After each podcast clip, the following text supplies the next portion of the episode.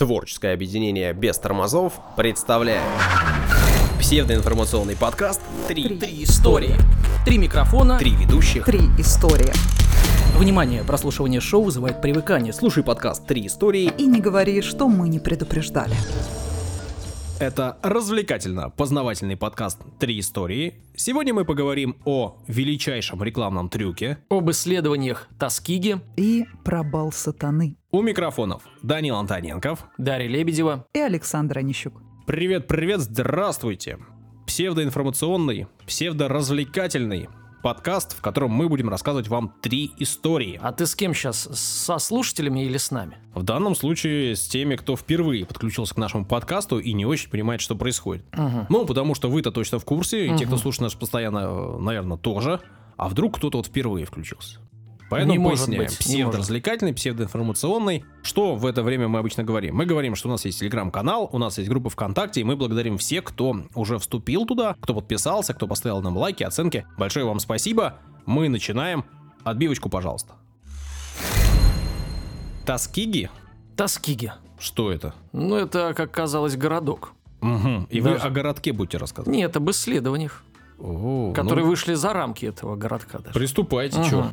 Несколько лет назад, ну, если говорить точно, то 11, мировое информационное пространство облетело новость о том, что 750 жителей Гватемалы решили судиться со знаменитым на весь мир американским мединститутом Джона Хопкинса. А вы в тот момент работали на радио новостником. Вы помните, была такая новость в вашем репертуаре?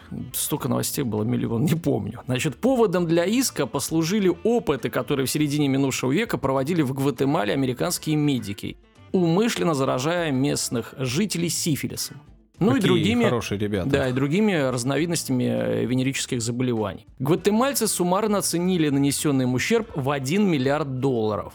И направили все необходимые э, бумаги э, в суд Балтимора, то есть в американский суд.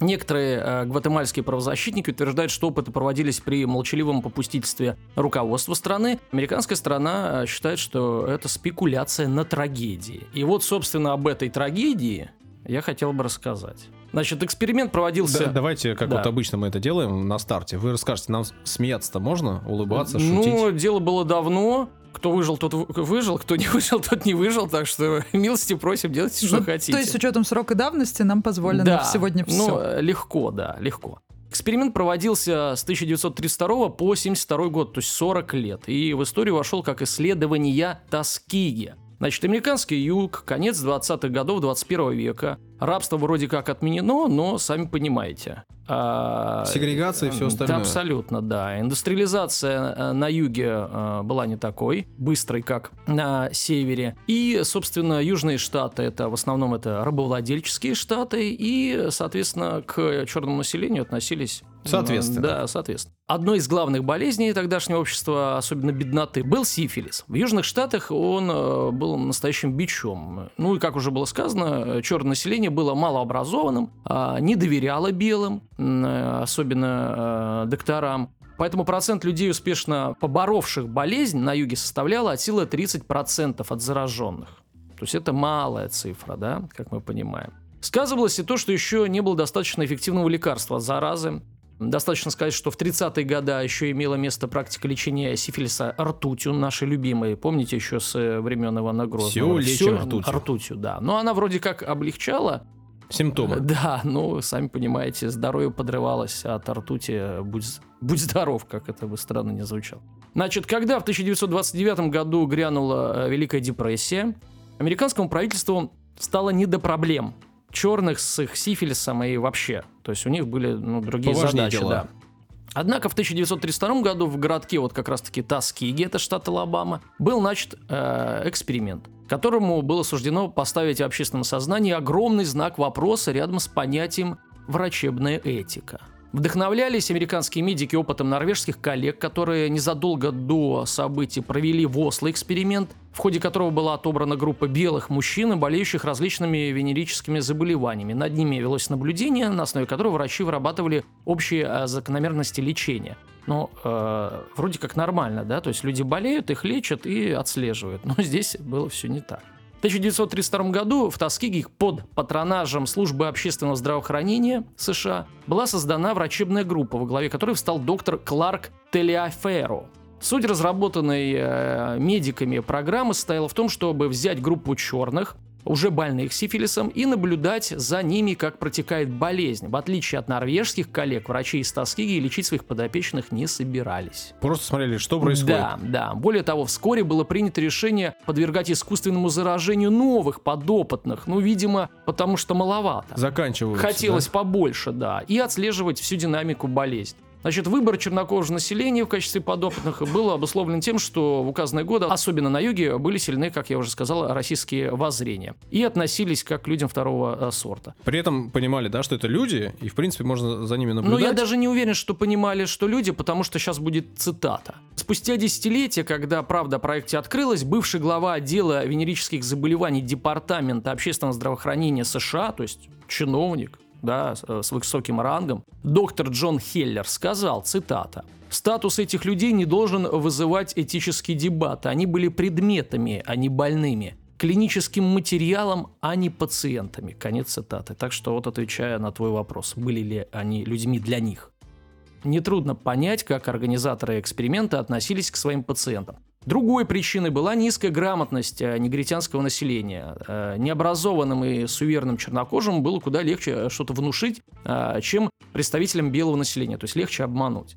И я хочу обратить ваше внимание на то, что эксперимент американцы начали за 7 лет до развязывания нацистами Второй мировой вот с их этими концлагерями и жуткими опытами, да? За 7 лет. Ну, то есть ребята тут... В тренде были, даже задавали тренд, да? На, на опережение, да. И вот результаты эксперимента.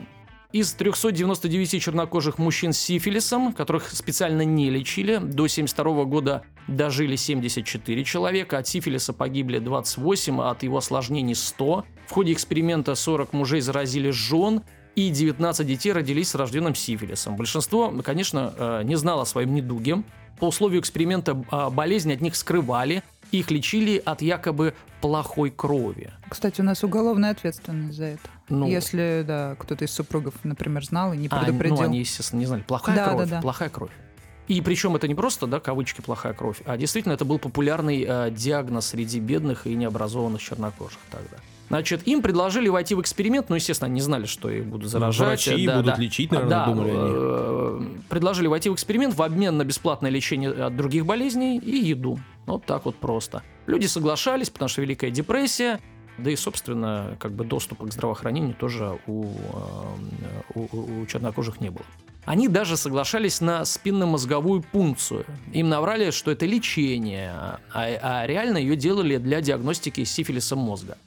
Идем дальше. На дворе 1946 год.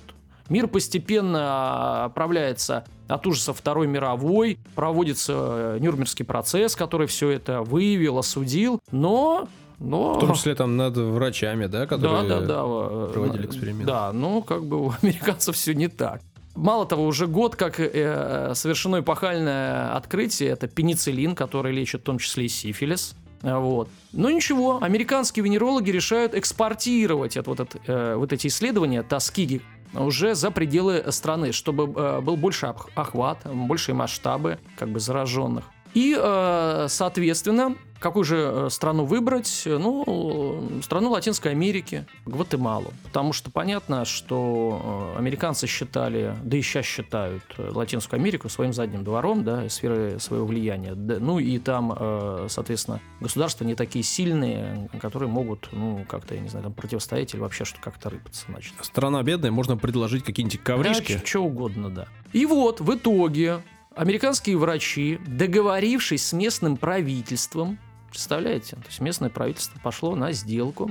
Искусственно заражали сифилисом и гонореей местных граждан. Солдат, заключенных, душевно больных, сирот, беспризорных.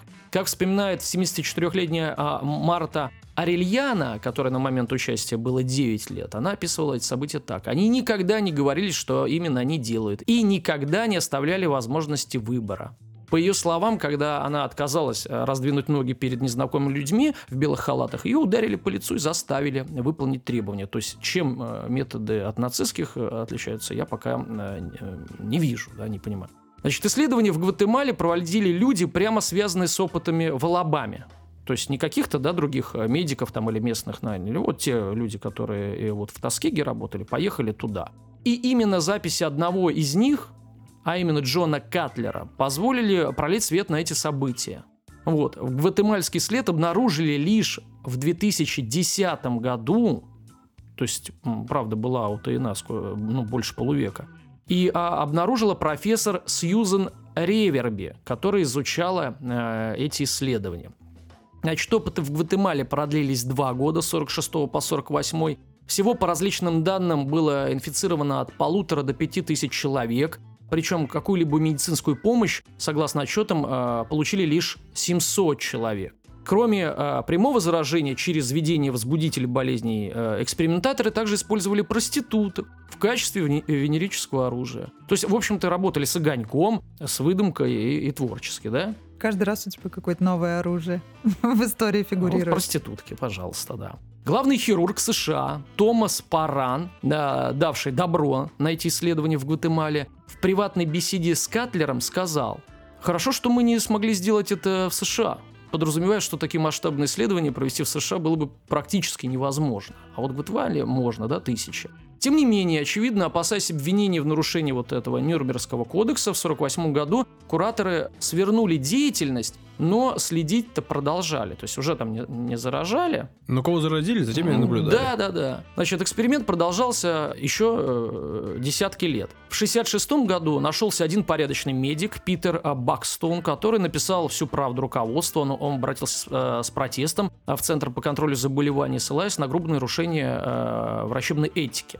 В ответ ему было сообщено, что эксперимент еще не достиг своей завершающей фазы. Мол, типа, погоди. То есть имеется в виду, что э, фактической э, естественной смерти еще не все достигли. Вот когда последний... Э, Из зараженных умрет, тогда умрет, будет да, будем, Да, и говорить. Значит, на сторону кураторов, между прочим, э, вот этого эксперимента э, встала в том числе американская медицинская ассоциация. То есть, как мы видим все, да, и а, общественные, да, структуры, точнее, профессиональные, да, это американская медассоциация, и правительство, там, и главный хирург, ну, в общем-то, людей, которые бы выступили против, их были, я так понимаю, что единицы, и вот, э, вот в частности, вот этот э, товарищ. Значит, медиков-негров специально привлекали, чтобы они вызывали доверие у подопытных. Значит, э, так появилась черная медсестра Юнис Риверс. Она единственная отработала в эксперименте все 40 лет и стала ее символом. Ее резиденцию больные прозвали приютом миссис Риверс. Здесь им давали лекарства от так называемой плохой крови, горячую еду и билеты на проезд. Вот. Вот, миссис Ривер со своим приютом. Но вот тот наш Бакстон не унимался и через 6 лет смог наконец-таки опубликовать статью э, в газете «Вашингтон Стар». Поднялась шумиха, под патронажем сенатора Эдварда Кеннеди э, были проведены слушания, на которых выступил Бакстон и его оппоненты. В итоге была сформирована комиссия, которая признала исследования Таскиги необоснованными э, с медицинской точки зрения, что послужило причиной их прекращения. Правительство выделило 9 миллионов э, долларов для помощи выжившим участникам эксперимента. Также была гарантирована бесплатная медпомощь. Ну и что? Официально американское правительство извинилось лишь под занавес 20 века. 16 мая 1997 года президент Билл Клинтон на торжественной церемонии, посвященной памяти жертв эксперимента, произнес, цитата, «Что было сделано, не может быть изменено. Но мы можем положить конец молчанию, мы можем признать свои ошибки, мы можем посмотреть вам в глаза и, наконец, сказать от имени американского народа, что правительство Соединенных Штатов стыдно, и я прошу прощения. Хочу сказать нашим афроамериканским гражданам, мне очень жаль, что федеральное правительство организовало исследование явно российской направленности. Конец цитаты. Какая красивая формулировка. Политтехнологи не зря ну, свою зря. работу делают. А это вообще классика. Ну, э, там наделать дел, потом просто извиниться, ну и все. Мы извиняемся. А иногда даже не извиняется. Вот когда, помните, Ирак бомбили, а когда Колин Пауэлл, госсекретарь, э, на заседании он порошком, пробирочка, э, пробирочкой трес и говорил, что это химоружие. Вот есть доказательства. В итоге оказалось, что это никакой не химоружие, его не нашли. Ну, а какая разница, страну-то разбомбили. Я, кстати, не помню, извинились ли они или нет. Вот именно по этому поводу. По-моему, нет. Ну, слушай, даже если извинились, в общем, Ну, это классика этого... жанра. А что суд? Да, мы вспоминаем. Миллиард долларов, да, заявленные э, в начале моего рассказа. Ну, э, мне удалось э, порыться найти информацию, что все-таки гватемальцы получили деньги. 10 миллионов долларов, то есть в 100 раз меньше, чем э, значит, было заявлено. Если брать данные, что заразили 5 тысяч, ну, допустим, то это по 2000 э, долларов на брата. Причем, обратите внимание, 5000 заразили, они не знали, скольких они могли еще заразить. Это же целая бомба, да? То есть я думаю, что там э, ну, прогрессия какая-то геометрическая должна быть. Ну вот, у меня все. Ужас, ужас, Данил, ужас. Ужас. ужас. Даша, разыграем эту сценку, как всегда. Ну, давай попробуем. Подождите, какую это еще сценку? Что а Саша все время какие-то сценки разыгрывает, но никто на самом деле не понимает этого. Ты ему не говори только.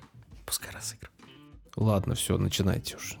Без сценки пойдемте. Вы запомнили, как называется моя история? Ну-ка, Данил. Какие-то адовые э, и ужасные вещи.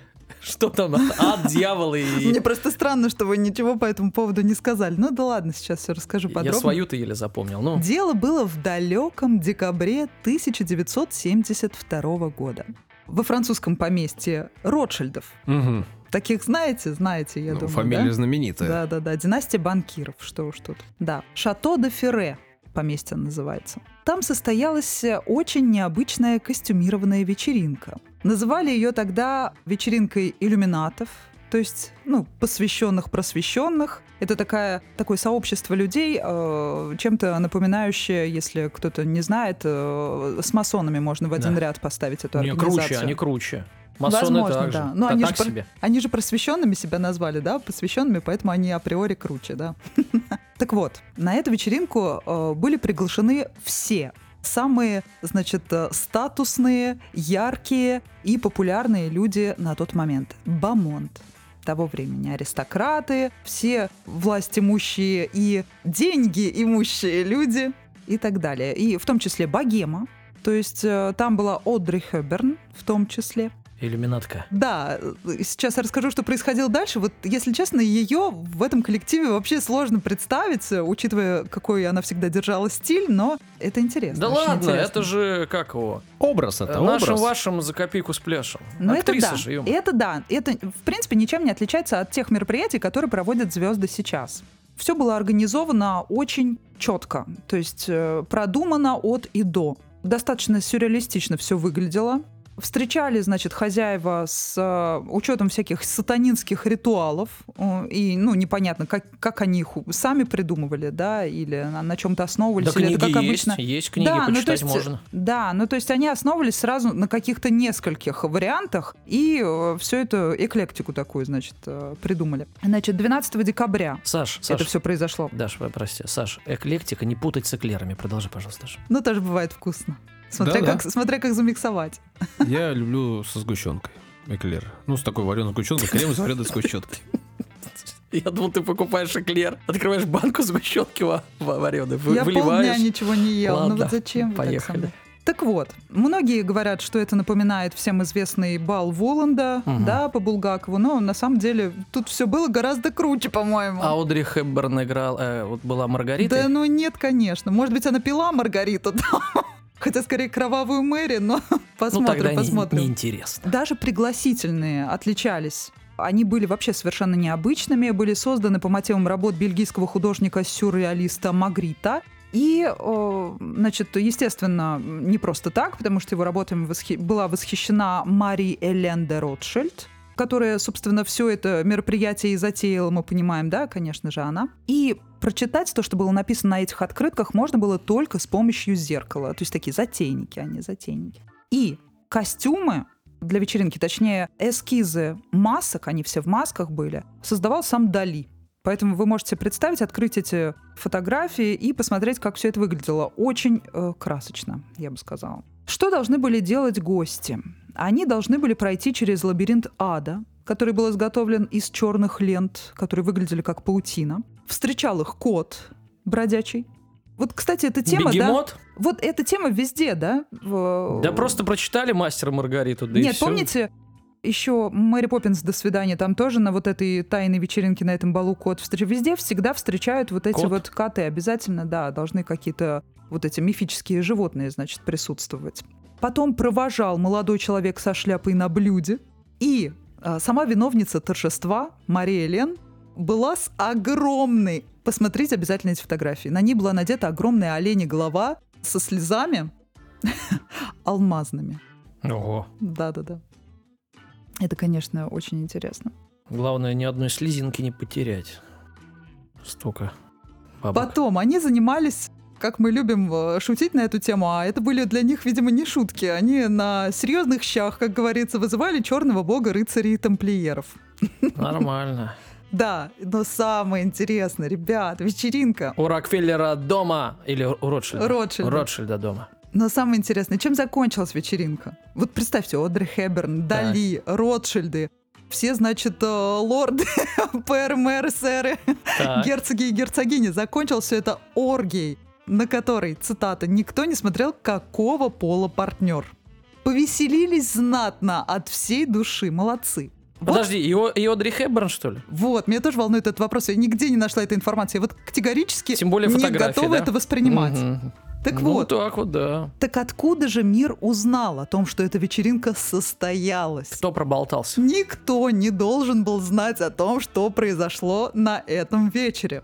Значит так, бал фотографировал барон Алексис Дереде. Так вот, уже в конце 70-х у него появились какие-то финансовые разногласия с Ротшильдами. И, ну, такое дело опасное. Мы понимаем, что это семья влиятельная, да, род влиятельный. И он впал в немилость. И, естественно, в отместку Ротшильдам он взял и обнародовал просто эти фотографии. Вломил. Да. Но, честно говоря, для меня, хотя это пишут об этом абсолютно везде, это больше похоже на миф, потому что если вы посмотрите на эту фотографию, видно, как люди позировали, и они очень хотели, чтобы их увидели, вот на мой взгляд. Но для кого же они так старались? Возможно, про оргию они не хотели, чтобы кто-либо узнал. Но э, вот э, те костюмы, и для чего Дали было привлекать, да? Нет, ну вообще-то... Главного рекламщика Это закрытая времени. вечеринка, фотографии для себя, э, для внуков, как говорится, а семейный архив. Почему нет? А почему они не должны Кстати, позировать? интересно было бы Пригласили- взять интервью у внуков, Да. я бы взяла. Пригласили фотографа и не позировать. Ну как-то глупо. И с самого начала, да, для чего вообще приглашать фотографа, если вы не хотите, чтобы кто-либо об этом когда-то узнал, правильно? Ну, они думали, что он свой, а он вон барон. Я вас умоляю, кто на таких вечеринках может быть своим? Такого вообще не может быть. Так вот, э, ничего вам не напоминает эта вечеринка? Знатоки кинематографа. А здесь есть такие? Судя по всему, здесь таких нет. Так вот, значит, позднее уже известнейший американский режиссер Стэнли Кубрик поговаривают, что использовал как идею для своего фильма с широко закрытыми глазами именно эту вечеринку и описание этих ритуалов. Об этом пишут абсолютно везде. Но я провела свое небольшое лебедевское исследование и обнаружила, что книгу, которая вдохновила его на то, чтобы снять эту картину легендарную, эту книгу он прочитал гораздо раньше, чем Мгм. были обнародованы эти фотографии, практически на 10 лет раньше. Поэтому, скорее всего, это просто красивая очередная легенда. Но После этого зато появилось столько э, различных статей, фальсифицированные статьи Николь Кидман о том, что Стэнли Кубрик умер не своей смертью. Ну, все знают, что этот фильм вышел уже после его смерти. То есть это последняя его картина, и поэтому, естественно, все это окутали какими-то, значит, э, сговорами иллюминатов и что только не понаписали. На Нет, самом деле очень красивая подождите. легенда. Кубрика вальнули за то, что он проболтался, что снимал полет а, американцев на Луну. У Данила своя теория. Ну, не теория, я где-то слышал. Да, я где-то читал. Версия. Жизнь прожита не зря, когда у тебя есть своя теория. Мне- Я считаю так. Даша, ты вот скажи, а как гуглить-то надо фотографии? Что нужно задавать? Какой запрос? Одри Хэбберн и Оргия или что? Как? Достаточно забить вечеринку у Ротшильдов, и сразу же перед вами, перед вашими лицами появится огромная оленья голова с бриллиантовыми слезами и голова Одри Хэбберн в птичьей клетке.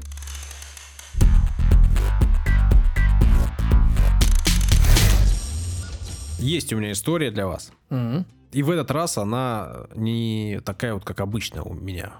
Во-первых, не про наше что-нибудь. С вензелями, что ли? Э, Ты, Барокко? Подожди, ты не лез в библиотеку и еще куда-нибудь? Ну в вот, энциклопедию? по-моему, это да-да-да, один из первых случаев, когда мне не понадобилось э, штудировать большую российскую энциклопедию. Так, ну... Но скажите мне потом в конце, понравилось вам или нет. мгм. Хорошо.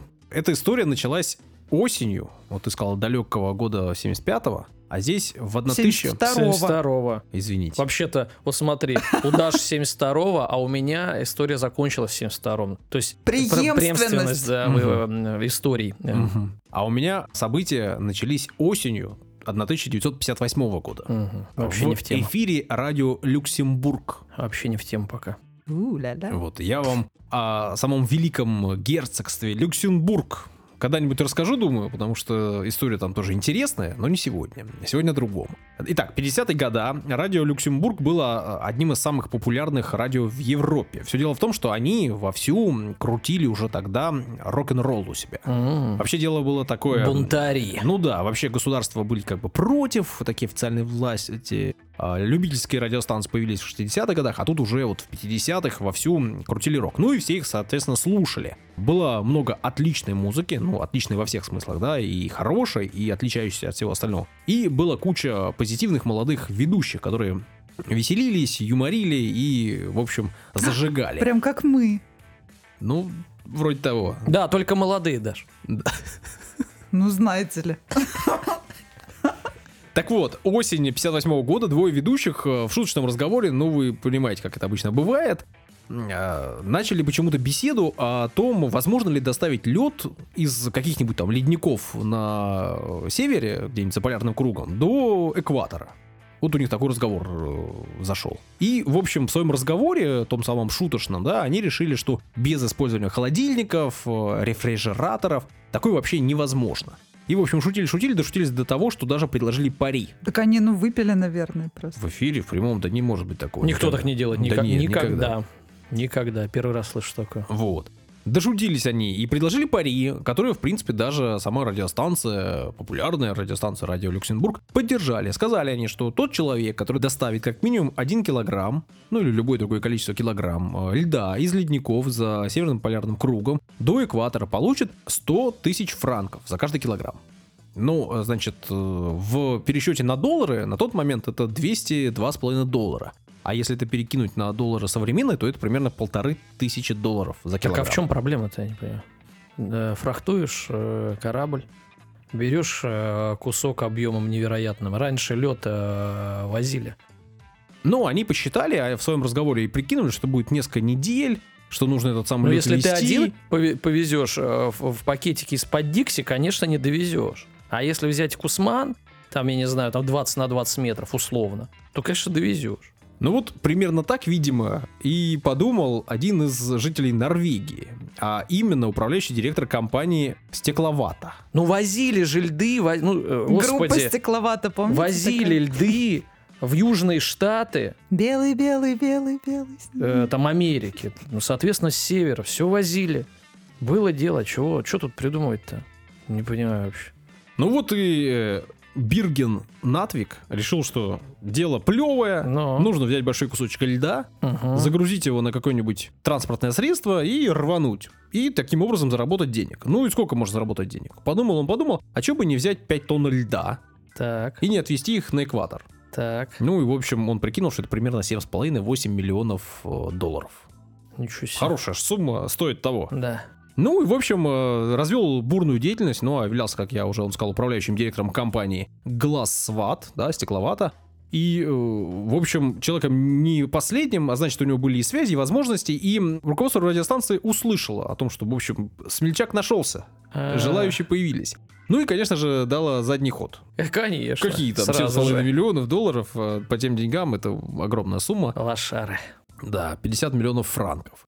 Но э, Бирген был не готов сдаваться. Он, э, значит, обратился к своему концерну, в который входила его компания, нашел еще спонсоров и решил, что надо осуществлять. Нужно А, а загружать... мотивация-то какая, если те отказались, за, заднюю дали? Просто? Да нет, ну ты же понимаешь, он же управляющий директор компании Стекловата. Так. Он решил, что надо лед упаковать во что-нибудь, а дальше обложить это все стекловатой и показать, какой хороший материал, А, как хорошо изолирует. мгм. Ну и, соответственно, назначили главного э, человека по экспедиции непосредственно, инженера, звали его Сиверт Клеван, и, в общем, собрали экспедицию. Нашли спонсоров.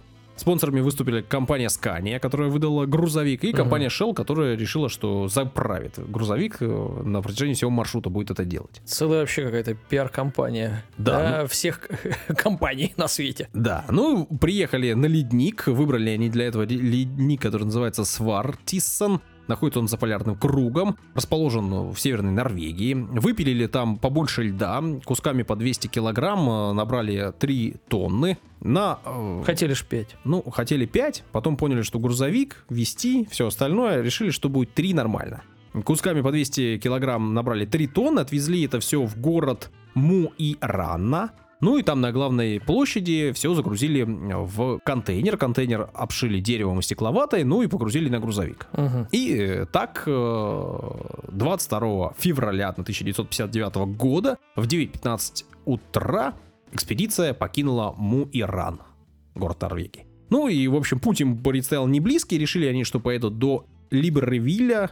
Сейчас это столица Габона, в Африке находится, практически на экваторе. Свободный город. Да, и э, организовали его африканцы, которые с португальского там, какого-то корабля когда-то сбежали. И, в общем, а, с- да, свободный город. Правда, свободным он, в общем, был не так, чтобы Ну, много в С истории. этимологической точки зрения. Это да, смысле. да. Но Целое государство есть Либерия. 59 год, он только-только перестал быть частью французской экваториальной Африки, потому что мы же понимаем, что там были владения французов в Африке. Ну и вот э, в 58 году он перестал быть частью э, колониальных владений Франции, и в тот момент еще не был столицей, но был городом заметным. Я посчитал по прямой 7300 километров от этого Муирана до Либервилля. Вот вы говорите, что чего там ехать-то, да? 7 почти с половиной тысяч километров. Но это по прямой. Там еще и на два моря надо было пересечь. Э, Сам маршрут, людей, которые посчитали да подумали, в общем, они выяснили, что 12 тысяч километров им предстоит преодолеть.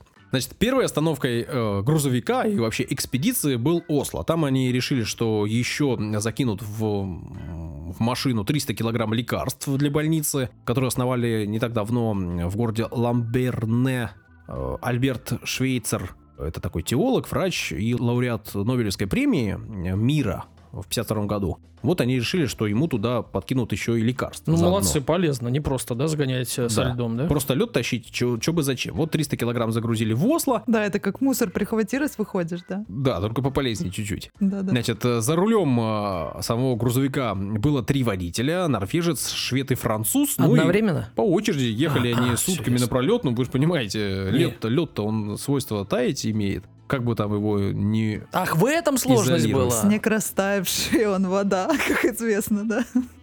Да, а потом в Африке Если его- хочешь идти, Да, да, да. беги. Если хочешь везти, вези.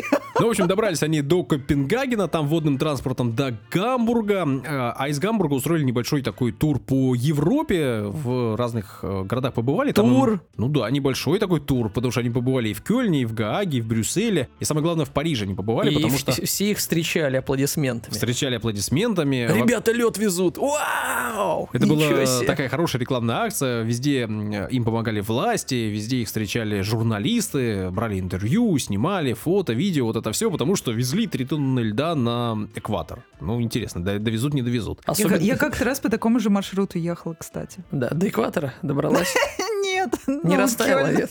Кёльн, Копенгаген как раз. Остановилась. Да Европа все маленькая, да, рядышком Да. все. Набрались Вспомнил. они э, до Марселя, там э, 28 февраля э, на паром погрузились и отправились в Африку. Мгм. Вот. Ну, в Европе-то было все просто. Тут тебе и дороги, тут тебе и люди, все снимают, все помогают, все хорошо. А впереди была Африка. 3 марта они прибыли в Алжир. Там уже начались у них сложности. Во-первых, машину сложно было выгрузить с парома, потому что весила она 16 тонн, съезда не было. Пришлось искать какие-то специальные механизмы, какие-то специальные краны подъемные. Ну, в общем, э, справились с задачей, но не просто. Ну, а в путешествии впереди была самая сложная часть этого самого маршрута — Сахара. Им нужно было преодолеть Сахару. Несмотря на то, что, да, месяц февраль, там, начало марта, в Сахаре в это время жарко. Ну, в общем, как и практически всегда. Ходят слухи, да. Жарко. До 50 градусов поднималась э, температура в некоторые дни. Ну, февральская еще такая. Да, 50 градусов. Ну и в общей Не жарко. сложности 14 дней пути по Африке, и вот э, по этой жаре изнуряющей. А ко всему прочему, тут еще и э, совсем недавно вот эти войны закончились, да, там в гористо-холмистых районах встречались всякие вооруженные банды, там же были туареги, тоже с которыми нужно было налаживать какие-то взаимоотношения. Машина была тяжелой, дорог не было, машина увязала в песке постоянно. В общем, жуть жуткая.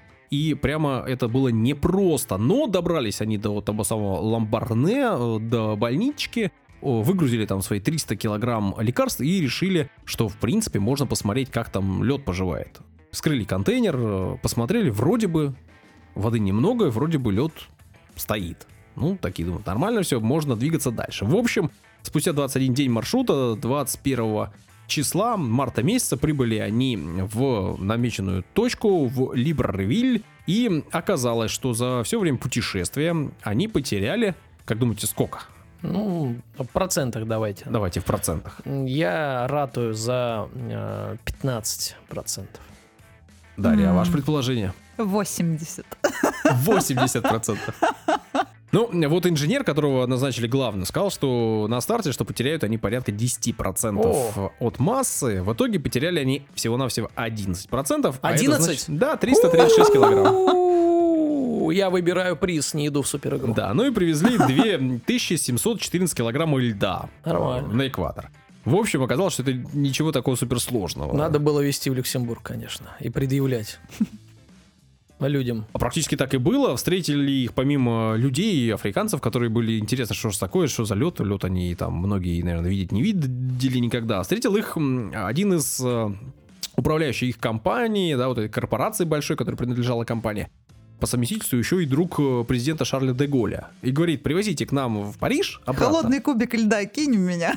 Лед привозите, и мы вас встретим там у Триумфальной арки, устроим вам праздник. Ой, красиво. В общем, будет красота. Наколем его и вместе, как говорится, Вот вы говорите, наколем, наколем. и в коктейле Да. Ну, они подумали, подумали, решили, что нет, не повезут они никуда обратно, потому что обратный маршрут еще им предстоял. Это они подумали, что это адское дело, того оно не стоит. Сказали, нет, спасибо. С президентом как-нибудь в другой раз увидимся, но взяли себе немножко по пакетику этого льда и на самолете отправились домой, где действительно была вечеринка, где были коктейли, и где эти самые коктейли... Ну, как- какой год льда- еще раз? Опять вечеринка. Вечеринка, да.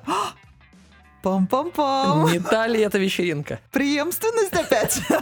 Да, ну и почему я назвал, да, вы помните, что в самом на, на старте нашей программы, нашего подкаста, я сказал, что о величайшем рекламном трюке. Саш, у нас не э, э, шоу, не программа, э, у нас передача. Передача, да, да. Так А- вот, э, аудиопередача. да, в ваших ушах звучит аудиопередача. В 79 году Ассоциация маркетинга Осло отметила эту экспедицию специальным призом под названием «Самый большой рекламный ход в мире». Ну, потому что радио Ну да. освещали, телевидение, фото, видео. Ну и вот, э, если вдруг интересно, к 50-летию, да, там в 2009 году появились ролики, и, в общем, там на YouTube можно найти, правда, на норвежском, но такое вот куча фоток, э, куча там видео, воспоминаний о том, как же они везли, как же они боролись и как же они это сделали. Красота. Итак, Да. давайте вот э, будем какие-то разнообразия вводить в нашу программу. Каким образом? Ну, Данил, может быть, вы как-нибудь поблагодарить кого-нибудь? Нет, нет, никого. Дарья, может быть, вы? Я вообще удивляюсь, почему вы меня не поймали на обмане. Я в прошлый раз сказала, что если буду говорить про Францию, то буду говорить про Грасса. Я взяла и вообще про Шато рассказала Ротшильдов. Хотя я про Францию Ну, рассказывала. это очередной раз Никто показывает, меня не как мы учил. тебя слушаем, видимо. вот. Совершенно невнимательно. Ну, хорошо, что есть люди, которые нас слушают, Конечно. которые подписываются и которые ставят э, всякие лайки, там, руки вверх, пальцы вверх, да. И вообще спасибо, что вы добрались до этого момента с нами. Если вдруг вам захочется что-нибудь нам сказать, то сделайте это, не стесняйтесь, мы с большим удовольствием прочтем и ответим вам. А пока все, пока-пока. Если вы поставите лайки, то Александр Онищук сыграет вам на балалалалала лайке. До свидания. Всего хорошего. Thank